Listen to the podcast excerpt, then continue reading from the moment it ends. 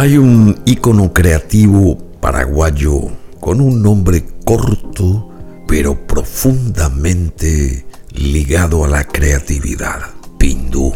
Figura sobresaliente de la arquitectura, del arte, del diseño de Paraguay. Su legado sigue vigente con mucha fuerza. Lo estamos recordando a Genaro Pindú a 30 años de su partida. Genaro Pindú, inconfundible arquitecto, diseñador.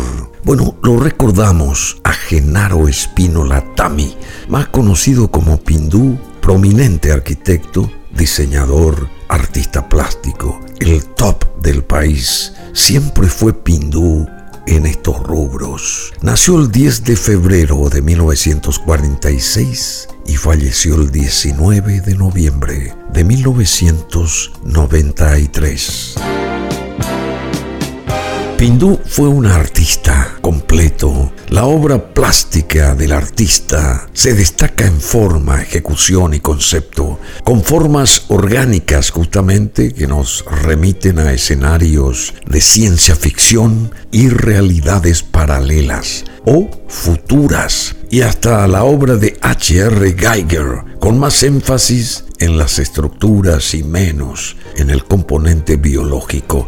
Su propuesta es increíblemente atemporal y sigue muy vigente en este nuevo siglo. A nosotros nos interesó mirar la figura de conjunto de Pindú porque hay muchas pistas para aventurar una lectura secuencial, articulada de su misma obra. Cuando inaugura su muestra en 1970, se da paralelamente o un poco antes lo que se puede decir una figuración reflexiva en el arte en que están también Carlos Colombino, Bernardo Krasniaski, Luis Alberto Bo. Pindú fue muy amigo del escultor Hermann Guyari. También aprendió mucho de él, se nutrió mucho de él. Pindú soltó en 1970 una figuración fantástica en el sentido de fantasía delirante que tiene su contraste en Ricardo Jussman o en Selmo Martínez, que es como liberar un poco los monstruos que anteceden a una cuestión más reflexiva que viene posteriormente. La obra de Pindú es una crítica a la modernidad y a una confianza excesiva en el futuro. Como persona, una bella persona fue Genaro Pindú. En su parte íntima hablamos. Para analizar su obra es ver una gran crítica al proyecto moderno, las maquinarias, las ciudades perfectas, racionalizadas, la contracara de la tecnología misma, a pesar del deslumbramiento por lo tecnológico. Le gustaba mucho siempre todo lo tecnológico a Pindú. Fue escenógrafo, sí. Usó escenografías o escenas con relojes parados, máquinas ruinosas. Hay como un mundo amenazado en su glorificación técnica. Su obra es una crítica a la modernidad y a una confianza excesiva en el futuro. Ya decíamos, arrastra esas imágenes de ciudades hechas ruinas o naturaleza también arrancada como por un temporal. Son urbes y ambientes arruinados y presenta una estética y una poética de la ruina. ¿Cómo ha sido el comienzo de El Gran Pindú? Dibujaba a lápiz. Él era el protagonista. Hay un segundo momento donde irrumpe el collage, con mucha orientación hacia el detalle o los detalles, con milimétrica precisión. Utiliza su propio trabajo y sus dibujos para multiplicarlos por offset, cortarlos y pegarlos. Con eso multiplica estructuras, líneas y formas. Finalmente trabaja con grabados y agua fuerte en Sao Paulo, allá en Brasil. Su poética y su contenido son los mismos. La obra de Pindú recuerda esa cita de Walter Benjamin cuando habla de la obra de Paul Klee, que dice que da la impresión de un ángel que arrastrado a la tempestad mira hacia atrás, despavorido, hacia las ruinas. Él no tiene esa compulsión de Jusman o de Selmoir todo lo que hacía Pindú tenía una suerte de preciosismo, un cuidado excesivo del lenguaje, de la retórica, de la limpieza del trabajo, y aún así su mundo es más que de amenaza, de inquietud, de inminencia después de lo acontecido y antes de lo próximo. Tiene ese umbral de inminencia de ciencia ficción y con una estética impecable. Genaro Pindú tensó siempre contenidos potentes, casi impresionistas, con una estética formalista muy bella. Hay una belleza de la decadencia y de la ruina. De acuerdo con él, el preciosismo es una virtud que puede jugarles en contra a los artistas, porque quedan enamorados de eso. En su caso, Pindú supo domar todo eso. Fue preciosista, delicado y obsesivo con su técnica sin que eso lo atrape. Más que nostalgia, mostró siempre una melancolía ante la pérdida en el límite de una estética elegante, una belleza calma. Es como un barroco muy, muy, muy bien domesticado sometido al rigor del dibujo, de la técnica, con las líneas sueltas que conducen a cualquier lado o casi como rastros de una caligrafía que se ha desovillado, ha salido de ese ovillo. Las propuestas de Genaro Pindú presentan arquitecturas destruidas y demolidas, ya dijimos, son como ciudades después de ser estas bombardeadas. Él saca de eso una extraña belleza, ya sea por la factura, los materiales que usa o por la línea. Ha sido un extremadamente buen dibujante, Pindú. Esa idea de la destrucción, de la demolición, le marca. Las humaredas muestran lo que luego sucede y sus líneas sugieren todo esto. Para Pindú eso se traslada también en parte a su arquitectura, ya que su vivienda, estudio, donde él vivía, fue construido en base a un lenguaje ruinoso. Tiene técnicas desarrolladas, aprendidas de manera muy particular, y los grabados en metal los desarrolla en Sao Paulo, Brasil, porque él migra en los años 80 y vive allí poco más de un año hace también un proceso de aprendizaje allí en un estudio. El grabado en metal y el aguafuerte son absolutamente idóneos para fabricar esas atmósferas que se describen en la beta creativa pinduriana.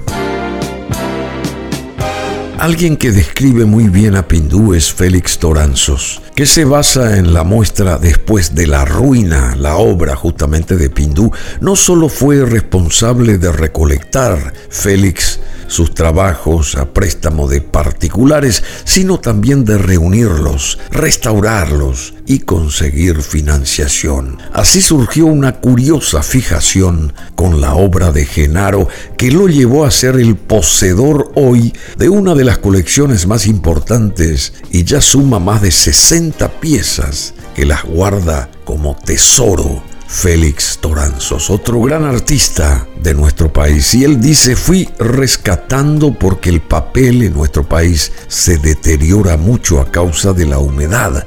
Un problema que tenía era que se pegaba sobre Duratex y eso se oxidaba. Algunas obras de Pindú se restauraron y otras no, cuenta Félix Toranzos que también es gestor cultural. Al comienzo me quedaba con lo que encontraba y después ya empecé a buscar, por ejemplo, la agenda de trabajo de él, el primer catálogo de una exposición, aparecieron escritos allí donde hablaba de cómo definía el espacio o su arquitectura misma.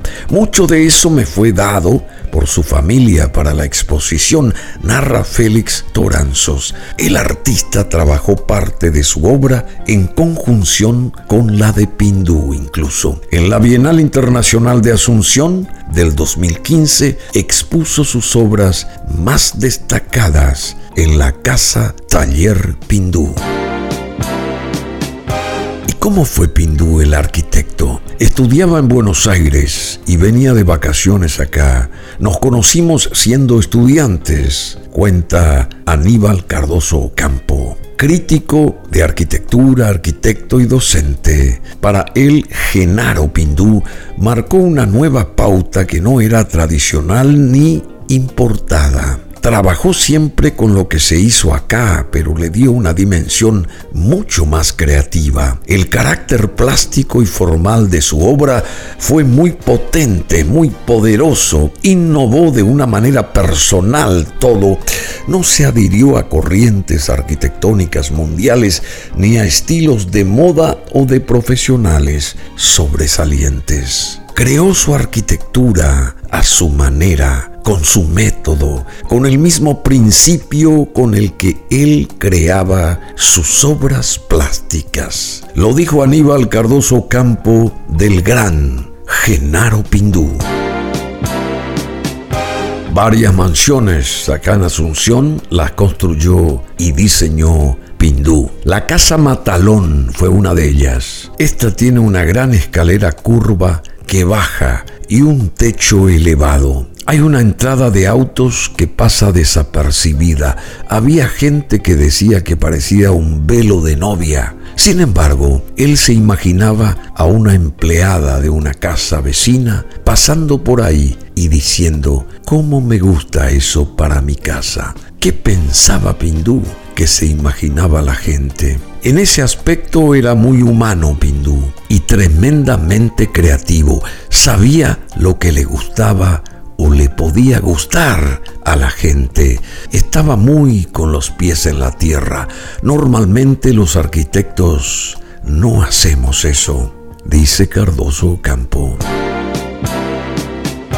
Y en el plano de la arquitectura de Pindú, por lo general, él nunca hizo una casa común, sino una que tenía un toque de diseño muy particular donde enfatiza determinados rasgos que hacen que sea aún más vistosa. Siempre marcó una presencia, siempre buscaba nuevas formas y se ve que la influencia de la vena artística creativa en el aspecto formal produjo siempre esa sensación en todo lo que hacía, tocaba y creaba Genaro. Los profesionales nacionales e internacionales lo consideran un diseñador. Diseñaba todo, no solo las paredes, los techos o las aberturas, sino hasta los mínimos detalles para que tuviera un sentido integral lo que él proponía.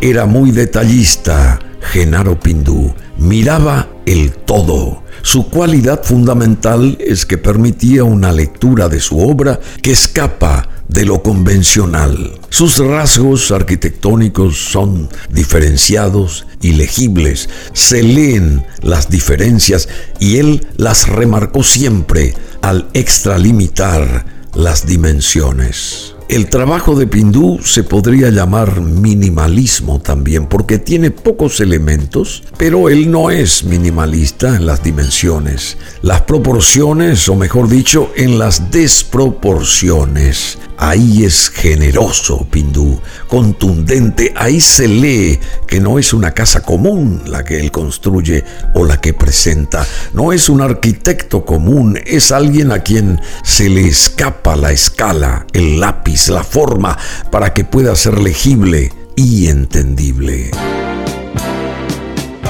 Bueno, también era muy divertido Genaro Pindú, pero desde el punto de vista de su arte, cada tanto tenía también sus rabietas. Pero era generoso, muy generoso, muy comprensivo, no era nada soberbio ni petulante. Era muy buena gente, muy inteligente y sumamente creativo.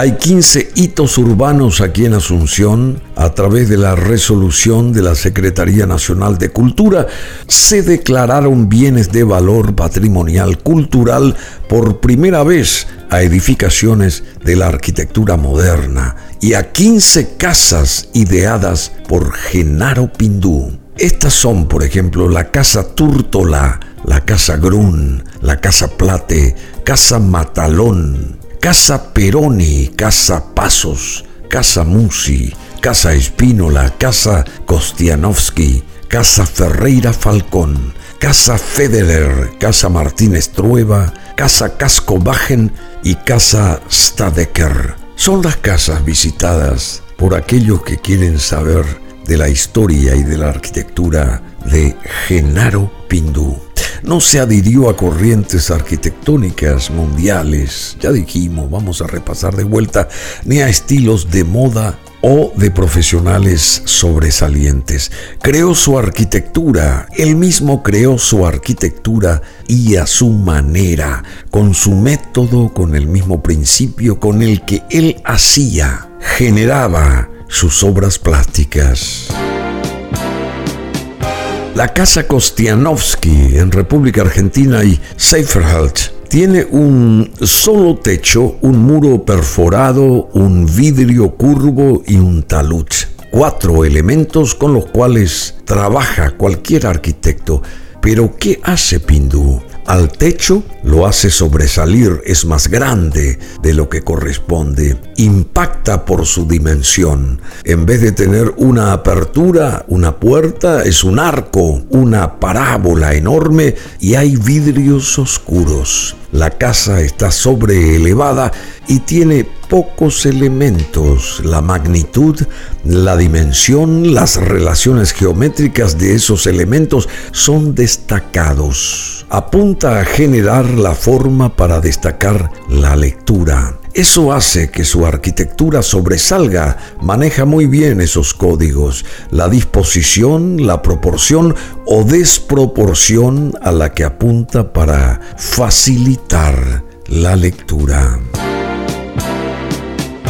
Hay un edificio que está en una lomada acá en Asunción, el famoso Nautilus, en la calle 25 de Mayo, esquina Curupautl.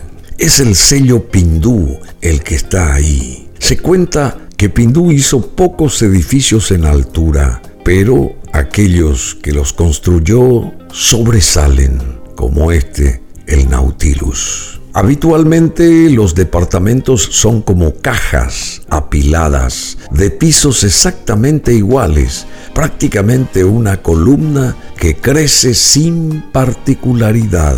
Para Pindú no, Allí es un movimiento que asciende y se ve justo en la ochava, donde surgen dos paredes que van al cielo como si se tratara de una catedral gótica, la verticalidad ascendente que en lo gótico lo lleva al cielo, a la divinidad. Y al observar ese edificio uno ve el ascensor externo. Y Pindú decía cuando la gente le preguntaba, cuando yo hago esto, ¿en qué pienso? Bueno, pensaba en un señor y en su auto sobre 25 de mayo con su hijo. El niño le decía a su papá que parara el vehículo para ver cuando el ascensor llegaba arriba. Ese edificio es todo movimiento, los demás son fijos, como tótems. Él siempre buscaba anécdotas de cómo impactar lo suyo en la gente. Hay un castillo semiterminado que es muy de Pindú. La Casa Taller Pindú o Castillo Pindú en RI6 Boquerón y José de la Cruz Ayala, aquí en Asunción. Esta imponente obra es una de las más icónicas del arquitecto paraguayo. Su idea fue imitar un castillo en ruinas, lo que se ve en las texturas, en las torres y en las escaleras. Es propiedad de la familia Maluf. Es un momento muy especial porque también trabamos una amistad con Pindú, un ser humano increíble, un artista como ninguno. Lamentablemente se nos iba este ícono creativo hace 30 años. Este es un sencillo homenaje en este podcast de BM Online.